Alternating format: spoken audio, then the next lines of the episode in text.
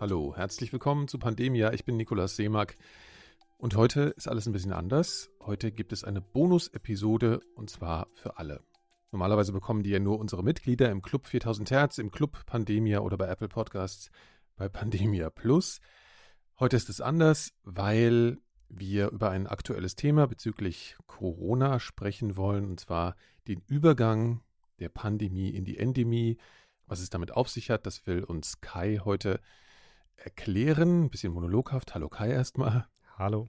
Und außerdem sind nur wir zwei hier im Studio. Und warum das so ist, hört ihr nach einer kurzen Unterbrechung. Werbung. Unser Partner dieser Folge ist 500 Milliliter Leben. Der Podcast der DRK Blutspendedienste Nordost und Baden-Württemberg-Hessen. Die beiden Moderatorinnen Cornelia Kruse und Greta Kovacevic liefern euch spannende und bewegende Einblicke hinter die Kulissen der Blutspende. In der aktuellen Folge spricht Cornelia Kruse mit der DRK-Präsidentin Gerda Hasselfeld über die vielfältige Arbeit der über 200.000 ehrenamtlichen Helferinnen und Helfer am Beispiel der Flutkatastrophe im letzten Sommer. Wir müssen uns immer im Klaren sein, es kann jeden von uns treffen, auf unterschiedliche Art und Weise, so wie auch jeder Unfall uns treffen kann. Und dann sind wir dankbar für Menschen, die helfen, die kompetent helfen, die schnell da sind und unbürokratisch helfen und menschlich helfen. Ohne die vielen ehrenamtlichen Helfer wäre das nicht zu schultern. 500 Milliliter Leben. Der Podcast der DRK Blutspendedienste Nordost und Baden-Württemberg-Hessen findet ihr überall, wo es Podcasts gibt. Wie immer auch verlinkt in den Show Notes. Viel Spaß beim Hören. Ich hatte ja gerade erwähnt, Laura ist nicht bei uns hier im Studio heute. Sie ist in Quarantäne weil sie mit einer Person Kontakt hatte, die kurz darauf ein positives Ergebnis im Corona-Test erhalten hat. Und weil wir hier natürlich vorsichtig sind, ist die jetzt zugeschaltet. Laura, wie geht's dir denn? Ja, lustig. Ja, mir geht's super, aber es ist lustig, weil ich habe das gerade noch mit Freunden besprochen und gesagt, ah, wir haben es alle durchgeschafft durch die Pandemie bis jetzt, ohne krank zu werden. Und tatsächlich ist ein Freund, der mit dabei war, ist, hat zwei Tage später sich äh, positiv ja. getestet, obwohl er geimpft ist. Ähm, und genau. Und hat deswegen, nicht auf Holz geklopft sozusagen. Ja. Hat nicht auf Holz geklopft. Aber es geht ihm gut und alles. Also er hat nur ein bisschen Gliederschmerzen und ein bisschen Husten. Aber er ist geimpft. Ist, über, ist, geimpft, genau. Und deswegen, ja, aber es ist lustig, weil ich, ich man weiß jetzt, ich finde, das ist so eine Phase gerade, wo man keine Ahnung hat, wie man sich verhalten soll. Früher wusste man, okay, Kontakt mit so und so, dann geht man in Quarantäne und jetzt bin ich so, okay, ich halte mhm. mich jetzt zurück und bleibe zu Hause, aber eigentlich nicht wissend, was jetzt wirklich theoretisch das Richtige ist, was man tun sollte. Also es ist ein bisschen eine komische Zeit gerade, finde ich. Ja. Darüber wollen wir auch sprechen. Das ist ja ein bisschen das Thema. Ich glaube, es geht allen ein bisschen so, dass sie konfus sind. Natürlich ist es immer richtig, vorsichtig zu sein. Deswegen sind wir das natürlich jetzt hier auch. Aber was ist äh, der Weg, äh, der uns jetzt bevorsteht? Äh, Kai, du hast ja einen Artikel geschrieben bei Science, wie so oft, wie du das so oft machst. Das ist, das ist mein Job, ja. ja. Kommt immer mal wieder was von dir. Ja. Und sprichst eigentlich darüber, worüber wir auch in der letzten Folge so ein bisschen gesprochen haben, also die Situation in Dänemark, dass da eben äh, jetzt Regeln wegfallen. Es wird ja immer davon gesprochen, dass sich jetzt eben die Corona-Pandemie in eine endemische Situation transformiert, dass wir jetzt auf dem Weg wären. Und das ist, glaube ich, erstmal ein Punkt, der sowieso sehr confusing dann wird, also der eben kompliziert wird. Und vielleicht erklären wir einfach mal, was das eigentlich überhaupt bedeutet. Ja, das sollten wir wahrscheinlich mal erklären. Also interessanterweise ist das etwas, wo ich gemerkt habe, wenn wir jetzt in dieser Phase sind, also ich denke jetzt natürlich viel darüber nach, okay, was, was passiert jetzt genau, dieser Übergang von der Pandemie in die Endemie. Und da ist mir auch nochmal klar geworden, dass das etwas ist, worüber ich in der Vergangenheit eigentlich nie nachgedacht habe. Also ich weiß natürlich, was eine Pandemie ist und was eine Endemie ist, reden wir gleich nochmal drüber. Aber äh, der Punkt ist, dass das quasi eigentlich immer getrennte Dinge waren. Also es gibt bestimmte Krankheiten, die sind endemisch und dann hin und wieder tritt eine Pandemie auf.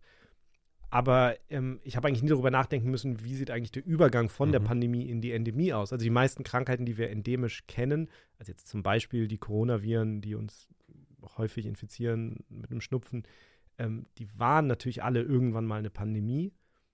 Aber das war vor so langer Zeit und wir kennen die nur als endemische Viren. Das heißt, ähm, das muss man einfach, glaube ich, einmal am Anfang ganz klar sagen, dass ein Grund, dass das jetzt so eine schwierige Phase ist, ist, dass das eigentlich eine Situation ist, die wir auf diese Art und Weise kaum je erlebt haben. Also, dass jetzt so ein respiratorisches Virus, ähm, das wirklich komplett neu ist in, in so eine Endemie übergeht. Als einfach, das Virus wird nicht wieder verschwinden. Vielleicht sollten wir auch mal die Begriffe nochmal erklären. Genau, das müssen wir, glaube ich. ich. nur, nur um das zu Ende zu führen, ich glaube einfach, ähm, man muss sich klar machen, natürlich gab es einzelne Pandemien, wie zum Beispiel ähm, die Grippe H1N1, also die Schweinegrippe quasi.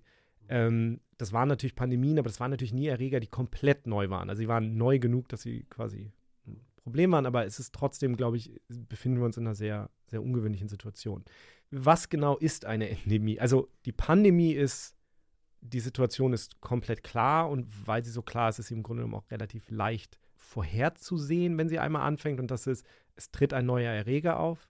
Das heißt, die Menschheit ist komplett ungeschützt davor, was das Immunsystem angeht.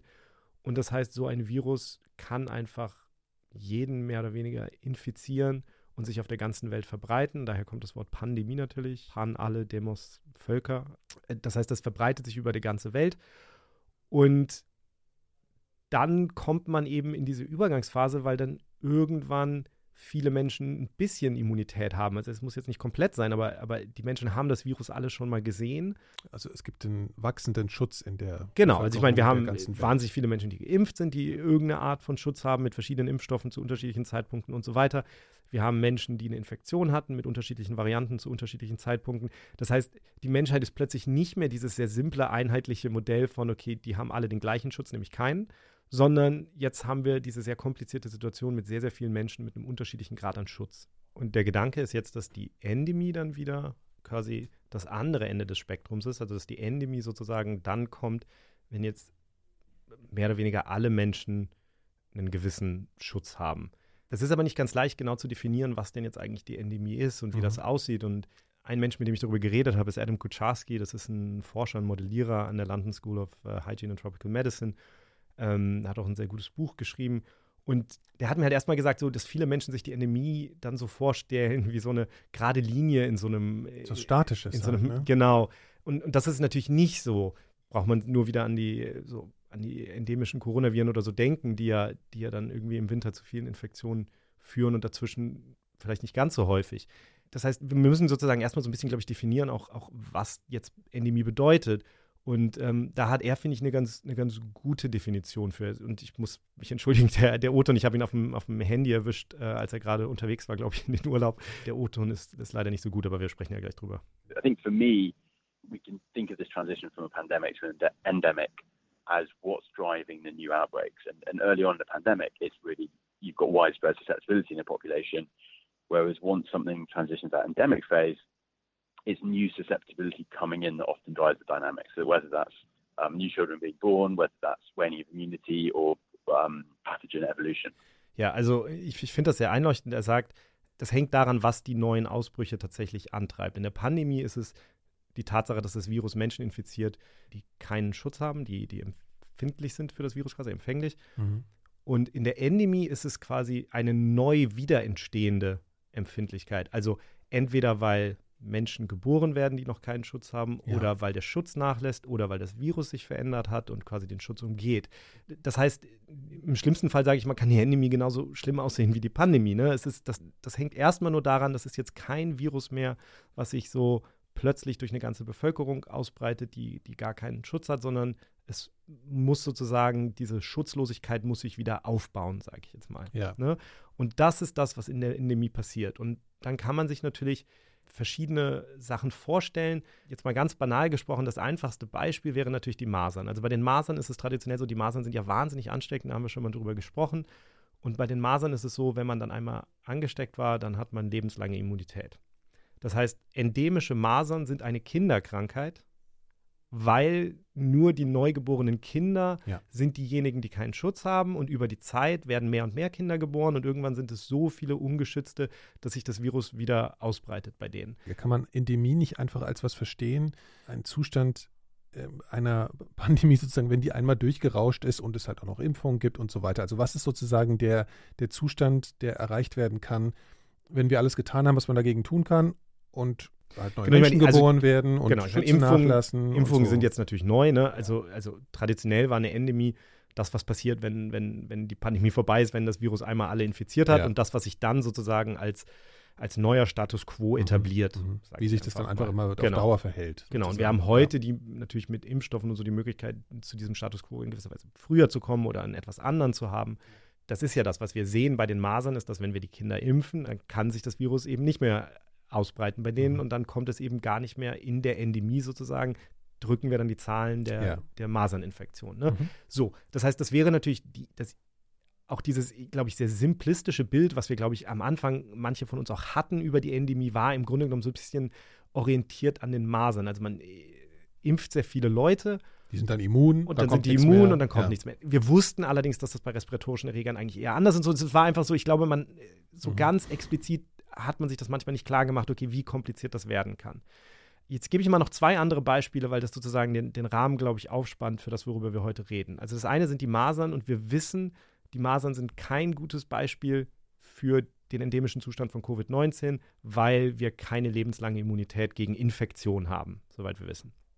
So, dann gibt es die endemischen Coronaviren, also Sachen wie zum Beispiel OC43, ähm, die zirkulieren und da ist es so, dass Menschen sich immer wieder neu infizieren und die Erstinfektion machen die meisten, also da gibt es Untersuchungen zu, die zeigen, dass Kinder sehr, sehr früh schon ihre erste Infektion durchmachen in der Regel. Mhm.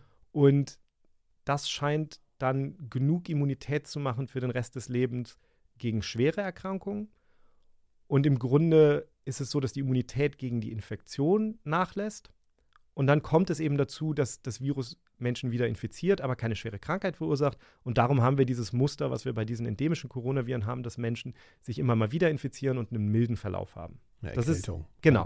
Und, und ja. das ist natürlich das, wo, weil es Coronaviren sind, weil die einen ähnlichen, ähm, ja. ähnlichen Verlauf historisch vielleicht hatten, das ist natürlich das, woran sich viele so orientieren. Und schon sehr, sehr früh in der Pandemie haben ja Menschen auch gesagt, okay, möglicherweise wird SARS-CoV-2 so ein endemisches Coronavirus werden und dann wird es vielleicht genauso harmlos wie diese. Mhm. Und dann gibt es natürlich als drittes Beispiel die Influenza.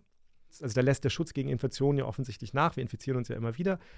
Aber eben auch der Schutz gegen schwere Erkrankungen. Denn bei der Influenza wissen wir ja, dass Menschen immer wieder der Gefahr ausgesetzt sind, wirklich schwer zu erkranken. Das liegt aber auch ein bisschen an den Mutationen, kann das sein? Genau. Ja. Das ist jetzt, ich, ich habe es jetzt ein bisschen, bisschen vereinfacht, weil ich gesagt habe, so die Immunität lässt nach. Aber natürlich, genau, das Entscheidende ist an der Stelle, also die Immunität kann aus zwei Gründen nachlassen, sage ich mal. Das eine ist, dass die Immunität einfach nachlässt, selbst wenn du mit genau dem gleichen Virus wieder konfrontiert ja. wirst. Das andere ist, dass das Virus sich verändern kann und darum die Immunität so ein bisschen umgehen kann. Mhm. So. Das sind letztlich die Faktoren. Ja. Und der Grund, dass wir jetzt in einer Phase sind, die so kompliziert ist, ist, dass wir diese Faktoren noch nicht komplett verstehen.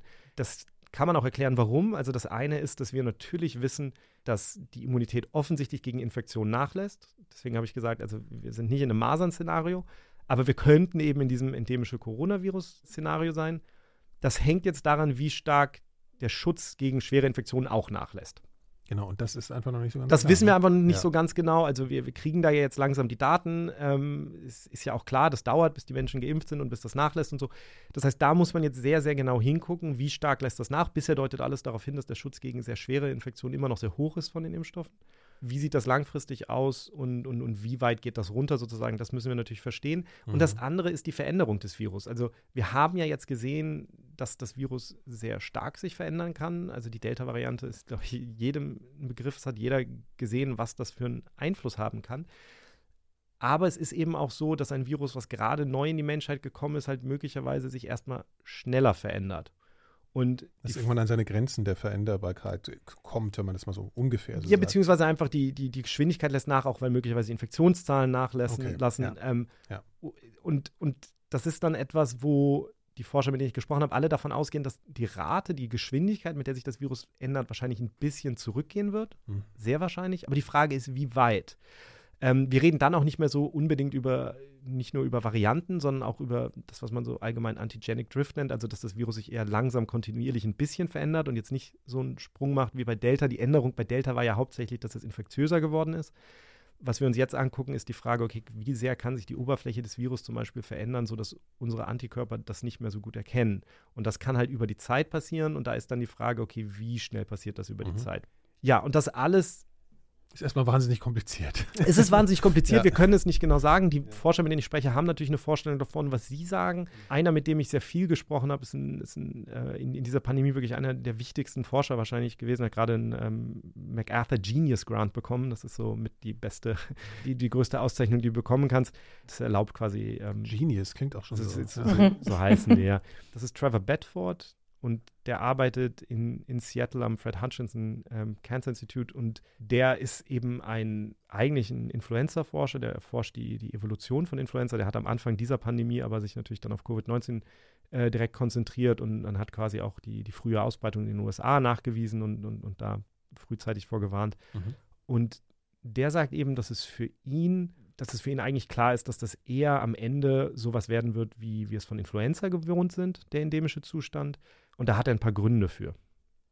There are three main things I'm, I'm thinking about in that comparison to seasonal flu. One is R naught, and like R naught being different from RT, but I'm assuming everyone will eventually have immunity, and then it's all about your evolution and waning.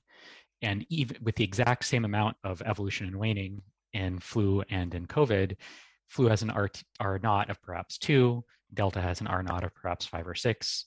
So that to me suggests that you will have, with the same amount of waning and evolution, more circulation of COVID with the same amount of societal mitigation, et cetera. So that's, that's point one. Er sagt, es gibt drei Punkte, die er sich quasi anguckt in diesem Vergleich. Und der erste Punkt ist ein bisschen technisch, aber er ist wirklich ein wichtiger Forscher. Ich dachte mir, wir, wir, wir machen das jetzt einfach mal.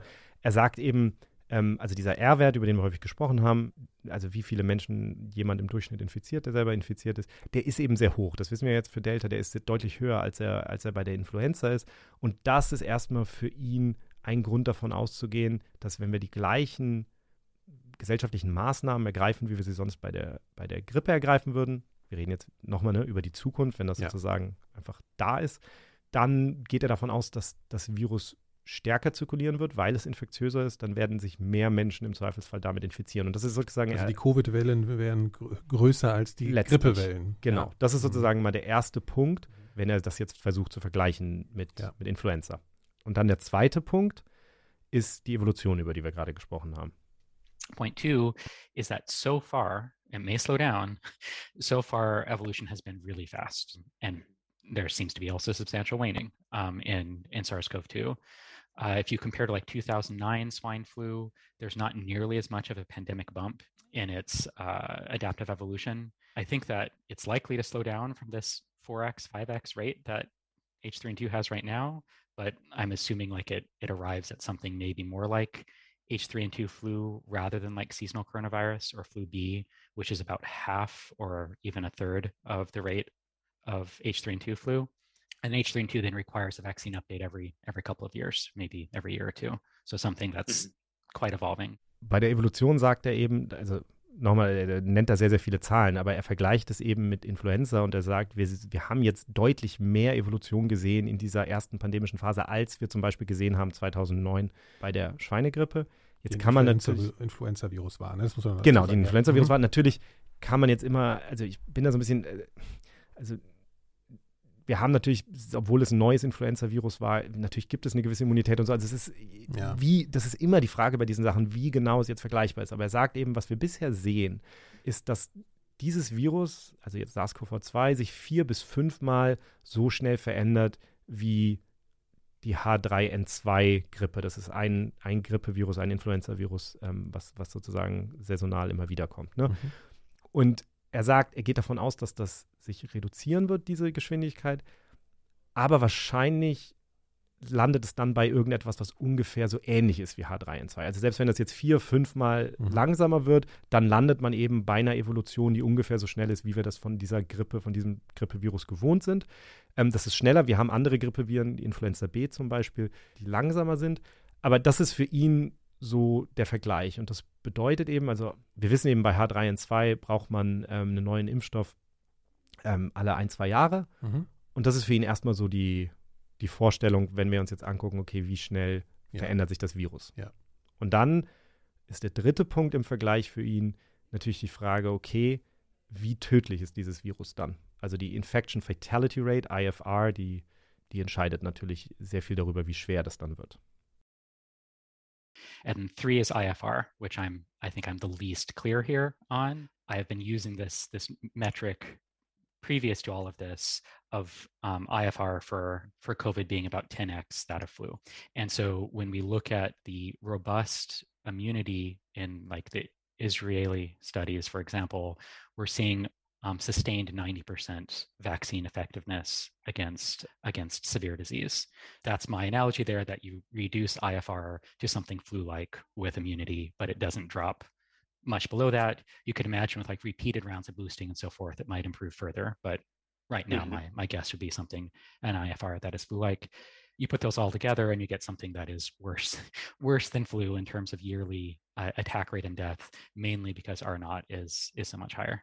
Also er sagt als dritten Punkt bei der bei der IFA, bei der Tödlichkeit, das ist der, der am schwersten abzuschätzen ist im Moment der macht eine sehr simple Rechnung in seinem Kopf im Grunde genommen. Er sagt, er ist bisher immer davon ausgegangen, dass SARS-CoV-2 ungefähr zehnmal schlimmer ist, was die Tödlichkeit angeht, als die Grippe. Ja.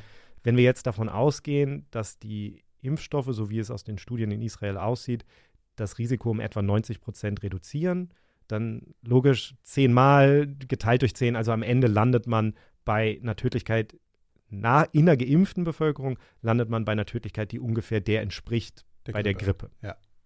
So, und das ist sozusagen. Klingt ja erstmal okay. Das, also wenn man das jetzt wenn man alles, den ersten Punkt vergisst. Also wenn man das jetzt alles zusammennimmt, die Tatsache, ja. dass es quasi sich möglicherweise leichter ausbreitet, mehr ja. Menschen infiziert, die Tatsache, dass es sich verändern wird, möglicherweise auf dem Level von, von wie wir es gewohnt sind, von H3N2-Grippe und dass es dann in der geimpften Bevölkerung ungefähr die Tödlichkeit hat von, von Grippe, dann kommt er eben zu dem Schluss, okay, das wird ungefähr so sein in vielen Ländern wie, also es wird ein bisschen schlimmer als die Grippe sein letztlich. Das ist sozusagen seine, seine Einschätzung, wie endemisches Covid-19 aussieht. Also nochmal, um es ganz klar zu machen, das endemisch bedeutet nicht, es ist irgendwie harmlos. Das ist jetzt, ja, ja. es ist ein sehr guter Forscher, aber es ist natürlich trotzdem eine Prognose und die muss sich nicht als richtig erweisen. Aber ich will nur sagen, er hat, der scheut sich auch nicht dann genaue Zahlen zu sagen. Er sagt, wenn er sich das alles anguckt, geht er für die USA, wo er natürlich die besten Daten zu hat und das am besten modellieren kann.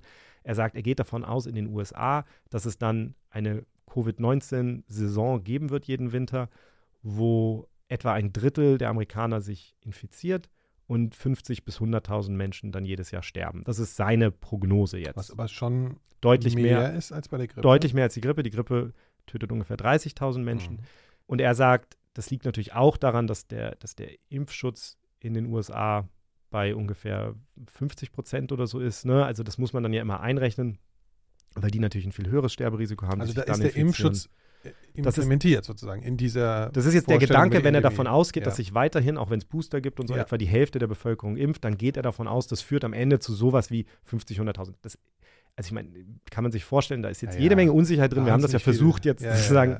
Aber nur mal, um, um ich finde es einfach richtig, den Menschen auch einfach mal eine Vorstellung davon zu geben, was jetzt jemand, der sich da die ganze Zeit mit beschäftigt, nur mal so als ein Beispiel, was der sich vorstellt.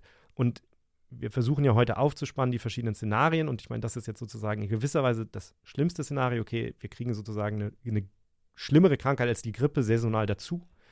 Und auf der anderen Seite hat man die Vorstellung, okay, das wird so harmlos wie der Schnupfen, den wir, den wir von anderen Coronaviren kennen. Mhm. Und diese, diese Unsicherheit, die wird sich jetzt natürlich in den nächsten Monaten ein bisschen reduzieren. Es wird jetzt natürlich klarer werden. Also es ist die Bandbreite, die, die, die so stattfinden könnte, würde ich, man sagen. Ja, also ja. ich meine, ja, das ist letztlich, also viel schlimmer als das, was er da sagt, ähm, finde ich, geben die Daten eigentlich nicht her und viel harmloser als ein einfacher Schnupfen ist irgendwie ja.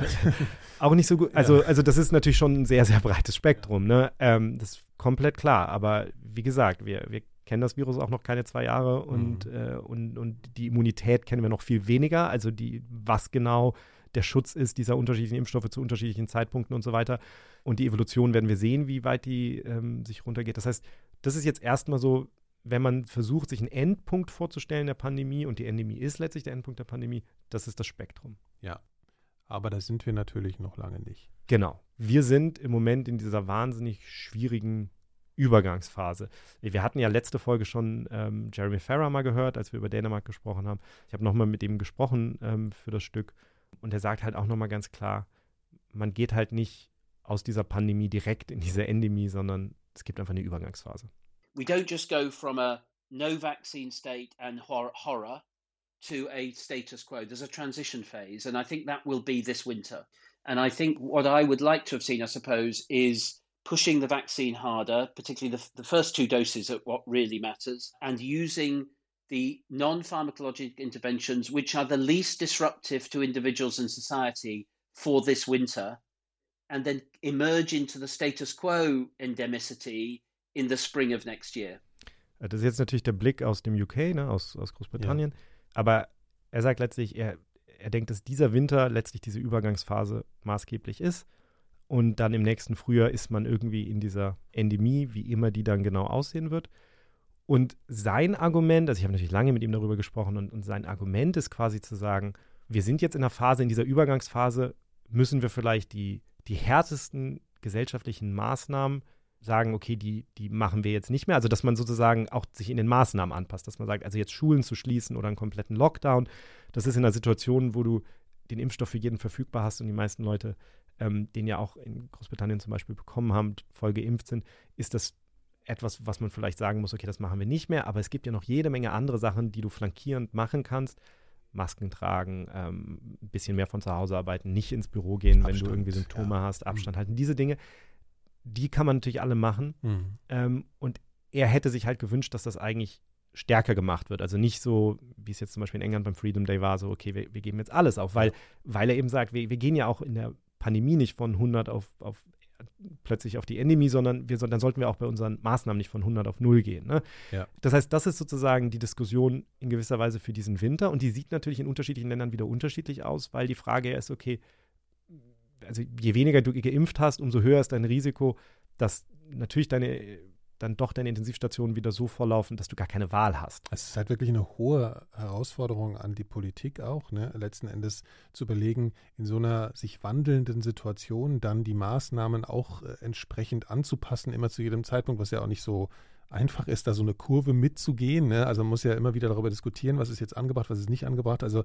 das wird, ist besonders intensiv jetzt eigentlich. Laura? Aber ich finde es so interessant, ja, weil ich meine, die Diskussion jetzt um Maske oder nicht, die finde ich zum Beispiel albern. Man kann ja diese Masken einfach weiter tragen. Also ich finde, das ist, das ist das geringste Störende und das hilft extrem. Also das sind so Sachen, die kann man ja alle sehr einfach weiterführen und sie sind extrem effektiv. Also ich finde auch interessant, Entschuldigung, dass ich unterbreche, weil du es gerade da genau an der Stelle hast, diese Effizienz der Masken merkt man ja auch einfach daran, also ich beobachte das und, und höre das von Menschen, wie wenig Schnupfen gerade umgeht. Ne? Also das mhm. ist wirklich extrem und da wird einem das mal bewusst. Ne? Man merkt einerseits, okay, ich habe jetzt keinen Covid bekommen bisher, vielleicht liegt es an der Maske, wer weiß, aber du merkst, dass die anderen Atemwegserkrankungen auch zumindest gefühlt weniger werden und ja. da merkst du, dass es was bringt. Also man muss natürlich immer ein bisschen vorsichtig sein mit sowas. Also es gibt diese, diese so interessante Phänomene, dass, dass man auch denkt, also dass möglicherweise die Verdrängung anderer Infektionskrankheiten ähm, okay. auch daran liegen kann, wenn jetzt sehr, sehr viele Menschen quasi mit mit äh, SARS-CoV-2 sich infizieren und dann das Immunsystem quasi so eine Art, äh,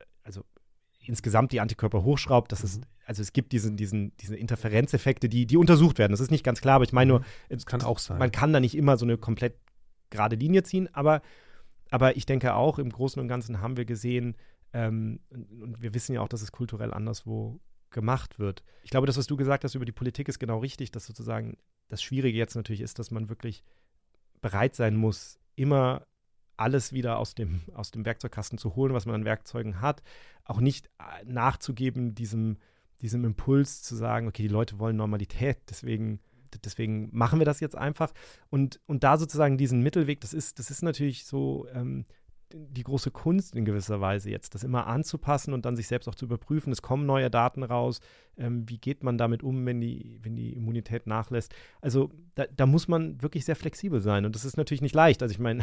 Nee, weil der Impuls natürlich da ist, so, jetzt ist doch mal gut. Ne? Ja, also und so gerade wenn du eine gesellschaftliche Spaltung auch noch hast und du hast die ganze komplizierte, die verschiedenen politischen Ebenen mhm. und also das halte ich schon für sehr schwer, aber das, was Laura gesagt hat über die Masken, das geht mir auch so und, und viele der Forscher, mit denen ich spreche, sagen das auch. Also ich habe mit David Fisman gesprochen, ich glaube, mit dem haben wir schon mal gesprochen bei der Folge über SARS in Toronto. Der ist ja. ähm, Epidemiologe in Toronto, hat auch in der, jetzt in der Pandemiebekämpfung in, in Kanada eine wichtige Rolle gespielt. Und der hat halt auch gesagt, er, er findet jetzt nicht, dass Masken irgendwie besonders besonders schlimm sind oder so, so, so eine Zumutung, dass man die nicht mehr tragen sollte, sondern sowas und auch sowas wie, wie bessere Lüftung, ähm, das sind genau die Sachen, die wir jetzt in dieser Übergangsphase eigentlich noch weiter vorantreiben müssten. I don't think the masks are particularly onerous, and maybe that's just my own uh, limited empathy or something. I also think there's a lot that we can do in the era of endemic COVID that will be very helpful. I've become a bit of a ventilation evangelist unexpectedly, but I, I think that, that that will have knock-on effects on other respiratory viruses. And I, I, I, think we can change the way we think about indoor air and indoor spaces and just make life easier on ourselves. The difficulty with a lot of this stuff, in terms of if you invested in ventilation, if you invest, if, if you continue masking, it's it's the paradox of public health. If you do that and nothing happens, everyone says, "Well, why are you doing that? Nothing's happening." That's always our problem in public health: is you do it and it works and then nothing happens.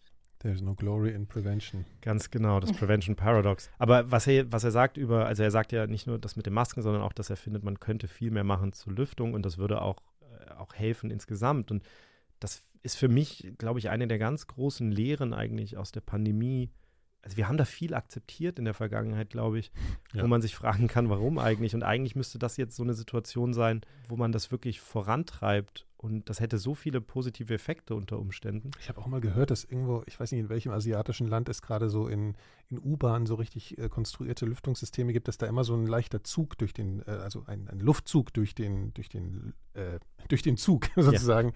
durch den geht. Und, und wenn man sich mal in die Berliner U-Bahn stellt, äh, in, in, in, den Traffic, also in Rush Hour, dann ist da wenig Zug. Das kann man auf jeden Fall ja. sagen. Ich glaube, das ist natürlich auch mit so das Schwierigste, aber ich ja. finde auch einfach so Klassenräume, Meetingräume, ähm, alles, was so, wo Menschen länger zusammensitzen. Ja, und ähm, Veranstaltungsräume, ähm, ne? Also Opern, Kinos und da. Ich meine, da sind wahrscheinlich noch relativ gute Klimaanlagen drin, aber man weiß es auch nicht so. Ich meine, als ich beim Robert-Koch-Institut war, ähm, um eine STIKO-Sitzung mir, mir anzuschauen, als ich ja mit dem Filmteam war, die haben dann so ein Gerät, das den, den CO2-Gehalt in der Luft quasi misst. Ah, ja. Und dann siehst du ja, wenn, und dann fängt das an zu piepen, macht einen Alarm, wenn, mhm. wenn quasi CO2-Gehalt steigt. Und das hat natürlich eigentlich auch Vorteile, weil auch der steigende CO2-Gehalt natürlich, ich meine, so kennt jeder, wenn man lange genug im Klassenraum gesessen hat als Schüler, dass man irgendwann ja. oder im Studio bereit ist, ja, ja. bereit ist einzuschlafen. Also, also diese ganzen Sachen, da, da einfach mehr drauf mhm. zu achten.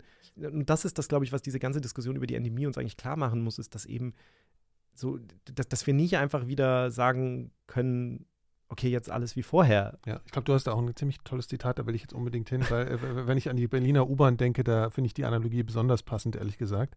Da geht es ja darum, mit was wir die, die Luft da vergleichen. Ne? Ach so, ja, ja der, der, der, David Fisman hat das gesagt. Ja. Also der ist, wie er ja gerade gesagt hat, der ist so, so ganz überzeugt jetzt von dieser, von der Wichtigkeit der Lüftung. Das war ihm vorher auch nicht so, so bewusst. Ähm, und er vergleicht das im Grunde genommen mit der Situation, in der vor 100 Jahren im, im viktorianischen Zeitalter die, die Menschen waren in Sachen ähm, Fäkalien. I mean, to me, ventilation and air, it's as actually made a made a t-shirt design, but I haven't actually printed it. Is air is the new poop because you know we're sort of with air where the Victorians were hundred years ago. We we actually don't have to live with these pathogens anymore, to the, or at least to the same extent. But you know, a lot of this I think is is cultural shifts that are much more difficult than you know you can publish a paper in a journal and say this is how it is, but actually having that percolate out into society and having people accept it is is difficult. Ja, also, also, dass man sozusagen sagt, also erstmal, Air is the new poop ist natürlich super.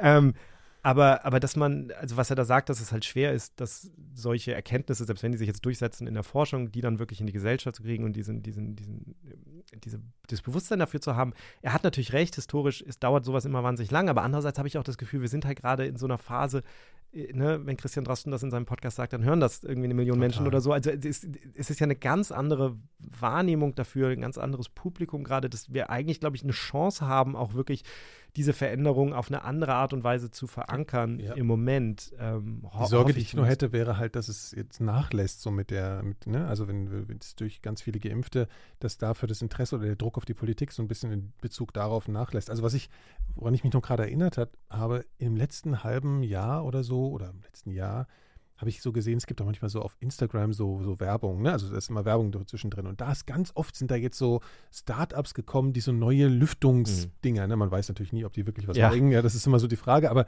was das ja nur, nur ähm, zeigt, ist, dass sozusagen vermutet wird in privatwirtschaftlicher Ebene, dass die Leute daran voll Interesse haben. Also so Lufthygiene. Ne? Also das war ein totales Thema einfach natürlich. Also in, in diesem Bereich. Aber ob das politisch sozusagen auch aufgenommen wird, ist so ein bisschen die Frage, weil da hat man ja an ein paar Stellen gerade in Bezug auf die Schulen oder so eher Zweifel. Ne? So. Aber ich glaube, das ist tatsächlich so ein Punkt, wo dann der Markt irgendwie vielleicht plötzlich da ist. Am Anfang vielleicht nur für einen kleinen Prozentsatz der Bevölkerung, dem ja. das jetzt bewusster ist oder so, aber das, das, das hat natürlich Effekte. Auch, ne? ja. ja.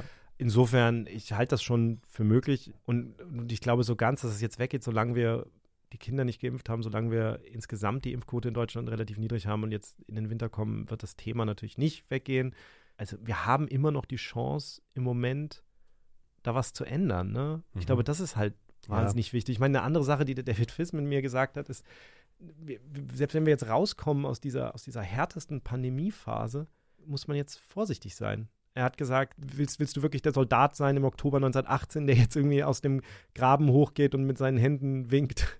Im Ersten Weltkrieg meinst du jetzt Ersten bei den Grabenkämpfen, ja. ja. Do you want to be the soldier in October 1918 who says the war is ending in two weeks, so I'm going to stand up on the side of my parapet and wave my arms? You don't, you know, you, you, it's a dangerous time. You're coming out of a dangerous time. You go cautiously, keep your head down for a little while, and see where this goes. Das ist natürlich ein äh, interessanter Punkt. Da komme ich so auf die, oder da fange ich so an, darüber nachzudenken, wie ich mich selbst eigentlich gerade verhalte. Ne? Also wir haben jetzt diese, diese Meinung, die du jetzt auch beschreibst, und, und das ist natürlich alles richtig. Auf der anderen Seite übersetze ich das auch nicht immer so gut in meinen Alltag. Ne? Ich habe einerseits so das Bedürfnis, bitte vorsichtig sein, vorsichtig bleiben. Ähm, man sieht jetzt, dass zum Beispiel Freunde, Bekannte äh, erkranken. Und gleichzeitig merke ich aber, dass ich natürlich aufgrund der Tatsache, dass ich auch geimpft bin, ein paar Freiheiten mir wieder nehme. Also ich war jetzt mal im Kino, ich war jetzt mal im Theater. So. Ich weiß nicht, wie es dir geht, Laura. Da bist du relativ, da hast du eine relativ klare Haltung auch so, ne? Hatte ich so den Eindruck. Ich habe da eine total klare Haltung. Seitdem ich geimpft bin, fühle ich mich persönlich äh, sicher, auch wissend, dass ich mich unter Umständen anstecke, aber die Wahrscheinlichkeit, dass es mich dann schlimm erwischt, ist wirklich minimal oder sehr gering. Deswegen das nehme ich in Kauf und ich bin natürlich vorsichtig, ich trage Maske und so weiter, aber ich sitze mit, äh, mit Freunden, die alle geimpft sind, sitze ich zusammen und mache mir gar keine Sorgen mehr, dass es einen von uns unter Umständen schlimmer wischt. Da bin ich relativ klar und ich bin auch, ich weiß nicht, ich war gerade wieder im, im, im Kongo unterwegs und habe da nicht einmal eine Maske getragen, weil einfach dort keiner eine Maske trägt, außer im Flugzeug. Und das ist, also ich sozusagen meine persönliche Angst ist oder Sorge ist einfach nicht mehr da. Und ich glaube, man muss jetzt dahin kommen, dass man selber sich einfach entspannt und sagt, weil es wird sich ja nicht so viel ändern jetzt in den nächsten Jahren, nicht? Also hm. Es wird ja jetzt so sein, also wir können jetzt nicht die ganze Zeit Angst haben, um uns anzustecken. Und wie gesagt, ich bin voll bereit, Maske zu tragen weiterhin, weil es kann ja sein, dass Leute ungeimpft sind. Aber ich glaube, man muss sozusagen emotional auch davon wegkommen, diese Angst zu haben, weil das geht ja nicht, dass man so durchs Leben geht dann die nächsten Jahre. Was auch noch so ein Punkt ist, ist ja, wenn man sagt, man trägt die Maske und so, das ist ja alles dafür da, dass das ganze Geschehen irgendwie unter Kontrolle bleibt. Dafür tut man das ja. Man tut es ja nicht unbedingt dafür, also in der Illusion, dass man diesem Virus nie begegnen kann. Ne? Also wir haben das ja auch von Christian Drosten gehört, also es war ja sehr berühmt, als er im Podcast auch erzählt hat, wir werden mit diesem Virus irgendwann alle in Berührung kommen. So, und wir werden das irgendwie auch vielleicht alle mal infizieren. Also das sozusagen ja. auch irgendwie annehmen zu können, und damit, damit ähm, auch diese alte Angst, wenn man jetzt schon von alt sprechen kann, die man jetzt in den letzten eineinhalb Jahren hatte, auch ein bisschen neu zu definieren. Also warum ist man jetzt genau vorsichtig und warum kann man sich Freiheiten erlauben? Ja, ich, also ich finde, da spielen zwei Sachen eine Rolle. Ne? Das eine ist, dass es natürlich rational ist, was wir gerade über die Politik gesagt haben, gilt auch für uns. Wir müssen uns natürlich an veränderte Begebenheiten jetzt davon ausgehen, anpassen. der Impfstoff reduziert dein Risiko, schwer zu erkranken, um 90 Prozent oder so. Dann solltest du dich theoretisch jetzt auch zehnmal mehr Sachen trauen als vorher. Ne, so, mhm. jetzt mal ganz, ist jetzt ein bisschen sehr simpel gesagt. Aber ähm, das heißt, ich war auch im Kino. Ähm, ich habe Dune geguckt. Du hast, was hast du geguckt? Äh, Dune und James Bond. Oh, beides, okay. ähm, also das war, mir, das war mir wichtig, den wollte ich gerne im Kino sehen und, ja. und da habe ich jetzt keine Hemmungen gehabt, ehrlicherweise. Ähm, aber komisch war es schon, oder? Ging es dir gar nicht? Hast du es komplett ist, vergessen? Natürlich ist es komisch, weil man weil es weil quasi nicht mehr gewohnt ist und so. Aber nein, das, das finde ich auch okay. Ähm, natürlich muss man dann auch wieder, ne, jeder muss das für sich natürlich auch mit seinem eigenen Altersprofil, wann er geimpft wurde, ähm, Vorerkrankungen und so, so ein bisschen für sich selber schauen.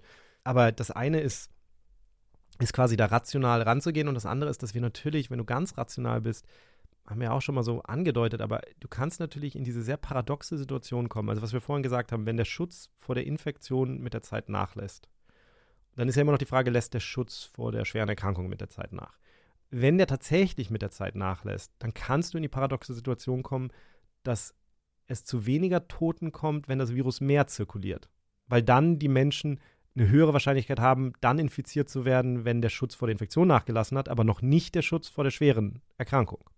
Das, das ist so jetzt eine regelmäßige Infektion ist eigentlich geradezu nützlich. Da, so. Ich meine, das ist jetzt eine, ja, ja. das ist jetzt eine theoretische ja, Situation, in der beide der Schutz vor beidem nachlässt, aber eben der Schutz vor dem einen früher mhm. als vor dem anderen. Das ist durchaus was, was plausibel ist. Wenn das so ist, dann ja, dann kann es natürlich sein, dass du eigentlich lieber ein bisschen früher dich nochmal infizieren willst als später, einfach weil dein Risiko einer schweren Erkrankung dann mit der Zeit wieder steigt. Jetzt ist das natürlich eine theoretische Situation. Wir haben ja Impfstoffe und Booster, das heißt, du kannst ja dann auch, du brauchst natürlich nicht unbedingt den natürlichen Booster. Es gibt Gründe, warum möglicherweise eine natürliche Infektion einen breiteren Schutz macht. Das sind alles wieder komplizierte Abwägungen, aber so, ich finde das, was, was Jeremy Farrar da sagt, dass man in einer dass wir in der Übergangsphase sind und dass wir sozusagen, das, das finde ich jetzt einfach wichtig, sich das klar zu machen. Wir sind nicht mehr in genau der gleichen Phase, in der wir vor anderthalb Jahren waren. Wir sind aber auch noch nicht an dem Punkt, wo alles irgendwie, wo, wo wir in so einer neuen, in so einem neuen Gleichgewicht sind. Und insofern ist es durchaus auch rational, finde ich. Das ist natürlich irgendwie viel verlangt und schwierig, aber es ist rational für sich dann auch so einen Übergang zu definieren und zu sagen, ich mache bestimmte Sachen wieder. Ähm, die Sachen, die mir besonders wichtig sind, die besonders hohe, hohe Kosten für mich haben, gewisserweise, wenn ich sie nicht mache. Ähm, und, und ich mache sie mit einem gewissen Level an Sicherheitsmaßnahmen, die ich persönlich, mit denen ich mich wohlfühle und die ich richtig finde. Aber eben auch nicht jetzt sich so, das ist immer die Gefahr, dass man sich sonst so in, in, in so eine Position rein, reinsteigert, wo man im Grunde genommen sich nicht mehr anpasst an sich ändernde mhm. Gegebenheiten. Und die mhm. Gegebenheiten haben sich geändert. Ja. Ich, ich habe seit, seit längerer Zeit so einen Gedanken, ich weiß nicht, ob ihr mit dem was anfangen könnt. Das ist jetzt auch nur so, äh, jetzt nicht wirklich was mit den Infektionen und so zu tun, sondern eher mit dieser pandemischen Situation, in der wir waren. Und zwar haben ja viele Leute auch darüber gesprochen, wie sie das empfunden haben, diese Isolation, dieses Homeoffice und so weiter. Ne? Und manche haben ja gesagt, irgendwie fanden sie ein paar Elemente davon auch ganz gut, weil irgendwie kamen sie mehr zur Ruhe und so weiter. Ich finde, ein, ein Punkt fand ich, finde ich weiterhin total faszinierend an mir selbst zu beobachten, und zwar dieser Punkt, dass äh, als zu Beginn der Pandemie die Leute, die Lockdowns kamen und die Leute sich, damals war ja auch das Narrativ, dass sich in Deutschland alle sehr vernünftig verhalten, dass alle so mitziehen und so weiter, dass das ein Moment war, der irgendwie sehr von so einer Gemeinsamkeit innerhalb der Bevölkerung geprägt war. Dass man das Gefühl hatte, man ist nicht mehr so individuell unterwegs, sondern alle beschäftigen sich so mit einem Thema und passen aufeinander auf. Und das ist ja was, was jetzt ein bisschen nachlässt, ja, weil es jetzt heterogener wird. Und ich habe so ein bisschen das Gefühl, oder beziehungsweise ich habe fast so ein bisschen so ein Gefühl, ach schade, dass dieser Moment so vorbeigeht. Wisst ihr, was ich meine? Also, dass alle sich so gleichförmig verhalten, dass alle irgendwie so äh, vermeintlich irgendwie am gleichen Strang ziehen und es so eine Solidarität gibt oder so. Da war natürlich auch hinter, hinter den Kulissen ein bisschen mehr los als nur Solidarität, schon klar. Aber das ist irgendwie was, was ich fast schon, das ist wirklich vollkommen absurd, das so auszudrücken, aber fast ein bisschen vermisse, weil man jetzt viel verlorener ist, ne? weil, weil die Meinungen viel weiter auseinandergehen, weil die Verunsicherung viel höher ist und so. Und das war ganz am Anfang ganz anders so. Das ist, ich will natürlich nicht sagen, dass das eine gute Zeit war, das ist natürlich absurd, ja, aber äh, vielleicht versteht ihr, was ich meine. Also, das ist ja eigentlich ein gesellschaftlicher Aspekt, äh, der, der eben so eine Pandemie mit sich bringt. Und wenn man da ja, jetzt klar, da rausgeht, und, und nur noch ein Satz, und die Kunst wäre ja jetzt zu sagen, ähm, wenn man jetzt rausgeht aus dieser Phase im Übergang, dass man da eben genau diese, diese Dinge ähm, beibehält, diese Aufmerksamkeit auf diese wichtigen Verhaltensweisen oder so beibehält, also das Gute sozusagen daran, was die Pandemie erzeugt hat, mitnimmt und weiterhin in der Gesellschaft so als Lehre mitnimmt. Das, find, das ist wirklich, das finde ich, find ich wahnsinnig, als wahnsinnig wichtig so. Auch, auch aus dem persönlichen Bedürfnis heraus zu sagen, lass uns doch diese Lehre mal ziehen, ne? dass diese Solidarität gegenüber anderen, Maske tragen und so weiter, dass das irgendwie mal im, im Gedächtnis bleibt und nicht einfach wieder vergeht, weil wir jetzt in eine Situation kommen, die weniger gefährlich ist. So, das wollte ich nochmal so als äh, Sonntagsrede auch mal halten. Sehr ja, schön. Ja. Mhm. Gut, aber es Laura, ist. du wolltest was sagen. Ja, ja. ja ich, ich, ich, wollte nur sagen, aber ich glaube halt, dass die Gesellschaft jetzt gespaltener ist als, als vorher. Ich glaube auch aus, aus Grund hinaus, dass so viele Leute so lange isoliert waren, dass sie das nicht mehr aushalten. Aber ähm, ich glaube, das ist natürlich jetzt anders. Aber es wäre natürlich nicht schlecht, sich da was rauszuziehen, ja. Hm. Ja, ja, klar, das, äh, das wird Menschen geben, die sich, die das daraus, oder die unterschiedliche Lehren daraus ziehen, das ist ja sowieso klar. Ja, ich meine, selbst mit dem Vergleich mit der Grippe muss man ja sagen, ähm, man kann jetzt natürlich sagen, also wenn Trevor Bedford recht hat und das wird jetzt wie die Grippe oder schlimmer, ja. ähm, dann gibt es natürlich Leute, die sagen, ja super, also wir machen ja gegen die Grippe auch nichts, dann können wir jetzt sozusagen äh, hier auch nichts machen. Und dann gibt es natürlich die Leute, die sagen, warum machen wir eigentlich nichts gegen die Grippe, so müssten wir nicht eigentlich mehr machen. Mhm. Das ist etwas, wenn ich in die USA gucke, bin ich da sehr, sehr pessimistisch. Ähm, und Trevor Bedford, der da sitzt, hat das im Übrigen auch gesagt. Er hat gesagt, er, er, er glaubt eigentlich nicht, dass da was passiert. I still believe that test, trace, isolate, or rapid testing helps. And so if we had that be something that is just done and done routinely and quickly, that could, you know, could have a real impact.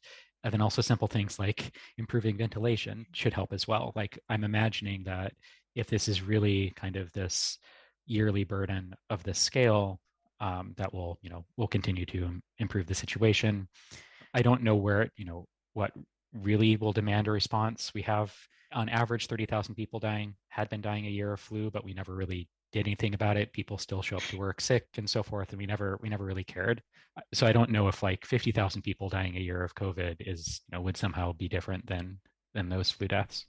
Also das ist für mich eine der großen Fragen sozusagen, je nachdem, wo wir, also hoffen wir einfach, dass wir nicht da landen, aber wenn wir da landen, heißt das dann, am Ende machen wir da genauso wenig, wie wir es bei der Grippe gemacht mhm. haben? Oder, oder, oder ist, wenn in den USA 50.000 bis 100.000 Menschen jedes Jahr sterben, ist das dann was, was, was doch zu Veränderungen führt? Also für mir, mir wird so ein bisschen klarer, ähm, wo sozusagen die Dinge sind, die, die langfristig sich jetzt nur bezogen auf, auf respiratorische Infektionen, wo die Dinge sind, die, die langfristig sozusagen eigentlich verändert werden könnten und wahrscheinlich verändert werden sollten und wie, wie groß der Appetit dafür ist, das dann zu machen, wenn diese Übergangsphase vorbei ist, das weiß ich nicht. Aber, aber was klar ist, ist, dass jetzt in dieser Übergangsphase wir das eigentlich viel stärker pushen müssten. Und das ist was, was ich so, so ein bisschen problematisch finde, dass wir jetzt in einer irgendwie äh, das so abwarten, anstatt zu sagen, hey, wir wissen so ein paar Sachen, die wir tun können und mhm. die sollten wir viel stärker tun. Und dazu mhm. gehört noch mehr Menschen zu impfen und dazu gehört weiter Maske zu tragen und dazu gehört, ähm, an, an der Lüftung zu arbeiten, ja. Genau, und vielleicht nicht ständig nur über Freedom Days zu diskutieren. Ne? Also Freedom Days, ne? sind, wir, sind wir allgemein ein bisschen skeptisch hier in der Runde, könnte ich sagen. Ne? Diesem, ähm, finde ja, ich. Halt eine rein politische, äh, das ist nicht, also, also ein bisschen ja. populistisch irgendwie. Ja, ja. ja. Ja, also ich äh, äh, fand das jetzt ähm, sehr erhellend. Also einfach sozusagen jetzt den, den Kurs beizubehalten und äh, immer abzu, abzuwägen, wo sind wir jetzt genau an welcher Stelle und ähm, sich entsprechend zu verhalten. Gut, das war mal wieder eine SARS-Corona-Virus verbundene Folge.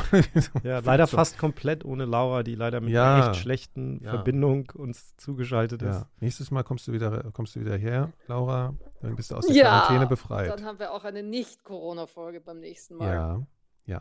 Die kommt auch schon wieder bald. Aber das war jetzt mal wichtig. Ich fühle mich jetzt besser informiert. Vielen Dank, Kai. du auch hoffentlich, Laura, ne? In deiner. Ich auch. Deiner in meiner, meiner Dings, ich kann hier eh nichts machen. Ich sitze ja. wieder zu Hause ja. ohne Maske alleine. Wir sind sehr bald wieder da. Vielen Dank fürs Zuhören und vielen Dank an alle, die uns äh, bei Apple Podcasts und im Club Pandemia und im Club für 1000 Hertz, wo man das überall tun kann, unterstützen. Da müssen wir, kann man einfach immer nur wieder vielen, vielen Dank sagen. Also, vielen Dank fürs Zuhören und bis bald. Ciao. Gut, ciao, ciao. Eine